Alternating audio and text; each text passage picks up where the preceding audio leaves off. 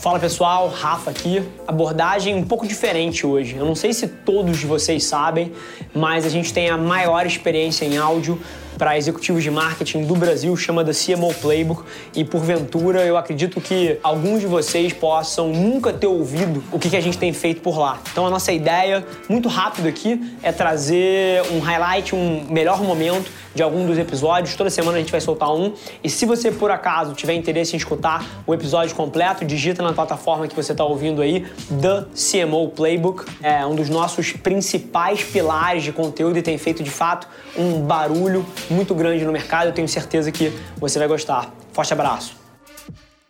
Eu acho que nunca antes a cadeira do CMO ela foi tão importante porque nunca antes você teve tantos recursos para ouvir o consumidor em tempo real, de forma dinâmica, com dados orientando as decisões, que por mais que se desencadeiem para processos criativos, estratégias de negócio, etc., eles começam com dados em algum momento, né? E aí aqui eu acho que tem um, um, primeiro ângulo da nossa conversa, que eu sei que o Mac é uma empresa bastante orientada por dados, você até colocou a tua cadeira dentro desse arcabouço de growth, trade e também marketing. Queria te fazer uma pergunta. Qual é a principal diferença que você está enxergando em tocar uma marca como o Mac em 2020, onde você tem tantos recursos para ouvir as comunidades, para entender o consumidor em tempo real em relação ao passado e o que, que isso te abriu de porta para brincar, para se divertir na tua cadeira e para poder pô, trazer mais valor para o próprio consumidor? O que, que são algumas das coisas que você tem mais se fascinado com esse novo mundo que a gente vive? Olha, eu costumo usar um exemplo, Rafa, com o meu pessoal, que eu acho que ilustra muito bem o que está acontecendo com a nossa função hoje, sabe? Se eu olho como era jogado um, um jogo de basquete no passado e como ele é jogado hoje. O objetivo final continua sendo fazer mais pontos, colocar mais a bola na rede do que o time adversário. Mas quando você olha hoje toda a técnica que está utilizada em torno de um time de basquete, é um negócio sinistro. Né? Eu não sei se você já viu alguma vez o nível de informações que os técnicos das ligas mais avançadas têm, né? Você consegue ver Sim. um mapa de calor do campo, você consegue ver onde cada jogador passou, quantos quilômetros cada um andou, qual foi o caminho da bola. Você consegue ver qual é a porcentagem de acerto de arremessos de cada jogador, de cada posição da quadra. E aí você consegue montar uma estratégia de defesa baseado naquilo. Olha, aquele jogador ele acerta muito mais do lado direito, muito menos do lado esquerdo. Então, quando você for marcar ele, marca mais daquele lado. No outro lado, se tiver que fazer uma escolha, deixa ele arremessar para lá. Então, você começa a ter acesso a um mundo de informações que te ajudam muito mais a diminuir o risco de errar, aumentar a probabilidade do acerto, mas para a mesma essência, que é colocar a bola na, na cesta. Né? Então, a nossa função como um profissional de marketing, ela continua a mesma. A nossa razão de existir dentro de um board continua a mesma, que é a gente representar a necessidade do consumidor ali mas o mundo de informações, de dados sobre quão rapidamente a gente consegue entender o quanto essas necessidades estão mudando, o quanto cada pessoa tem uma necessidade diferente da outra, o quanto cada outra opção do mercado está conseguindo satisfazer melhor essa necessidade do que eu, isso mudou tudo. Né? Isso agora ficou assim um mar de informações que está disponível para a gente, meio semelhante ao que acontece ali no jogo de basquete. Perfeito.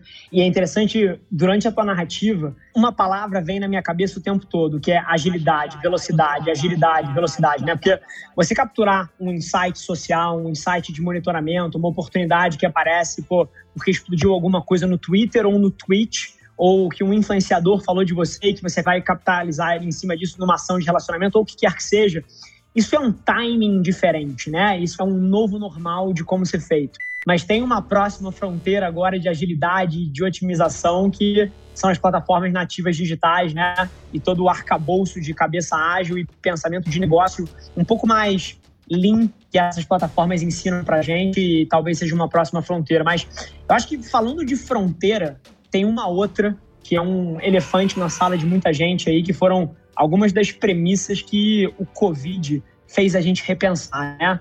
A gente vem de uma indústria que, por natureza, tem um legado histórico de como sempre operou, né? Assim, existia uma forma de você fazer as coisas. E foi muito foda, desculpa falar aqui, gente, mas foi muito foda observar eu, você e a indústria inteira pô, começar a olhar para as coisas com um olhar um pouco mais virgem, né? Do tipo, será que isso aqui de fato é fundamental? E acho que a gente, nos últimos meses, descobriu que algumas coisas não eram, passou a valorizar algum outro conjunto. E, pô, eu tô super interessado em entender um pouquinho dos insights que você teve desse momento de redescoberta do que, que é fundamental e o que, que não é. E também um pouquinho do teu olhar para frente, de para onde você acha que isso está evoluindo, o que, que é um horizonte, cara, de cinco anos para frente, o que, que é um horizonte de um ano, o que, que são coisas que são insights que todo mundo aqui, se não viu, vai começar a ver eu acho que a gente vive um momento ímpar na história e com todo o coração e empatia do mundo para entender que é um momento duro para muita gente e um momento sensível para muita gente, a gente não pode deixar isso de lado, mas de alguma forma isso criou capital político para a gente repensar algumas coisas em termos de modelo. Qual é o teu take nisso? Pois é, eu concordo plenamente. É, o trauma que a gente está vivendo agora, né, Rafa? Eu realmente acho que é um trauma Sim. E não é só de um dia, de dois, mas a gente está falando de meses, talvez até aí de um ano, um pouco mais. Vai deixar sequelas, né? Vai deixar uma chacoalhada na nossa cabeça de coisas que a gente pensava de um jeito, agora a gente pensa de outro. Então, de repente você achava prático você fazer um pedido pelo telefone, o negócio demorar meses para chegar e, e aquilo, nossa, que prático, as coisas estão chegando para mim. E agora a gente já está, se a gente pede pelo celular e em meia hora o negócio não chega, a gente já está ficando tenso, né? Então, o nosso conceito de praticidade está mudando, o conceito de segurança, o conceito de confiabilidade, o conceito do que é barato e do que é caro, tudo acabou dando uma reparametrizada, né? A gente ganhou novas bases de comparação e isso mudou as nossas referências.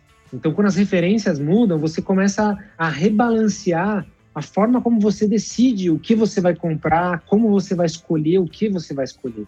Eu acho que essa lição da empatia como o alicerce para você poder provocar resultados em cima, eu acho que vai ser uma herança que o Covid deixou aqui e que eu, sinceramente, espero do fundo do coração que a gente perpetue como negócio. Né? Eu acho que a gente vem muito de uma era nos últimos 50 anos de um modelo de gente e gestão, e talvez inspirado por alguns dos grandes cases de sucesso, cara, que a gente teve no mundo empresarial e que, pô, foram construídos nas costas de um modelo específico, mas que eu acho para 2020 não funciona mais tão bem. As novas gerações, geração Z, geração que está vindo aí agora, os TikTokers e essa galera jovem surgindo, já não opera pelo mesmo tipo de propósito. E esse passo da empatia que você colocou, eu acho que é uma chave que destrava muito valor. E se você não for fazer porque você é um bom ser humano, faça pelo ROI. É verdade. E eu acho, Rafa, que as pessoas até esperam também essa empatia, mais ainda das pessoas e das marcas que elas amam, sabe assim? Como a gente é a marca, costumo falar do amo muito tudo isso, a gente se vê numa situação agora onde o consumidor ele espera que a marca tenha mais empatia por ela.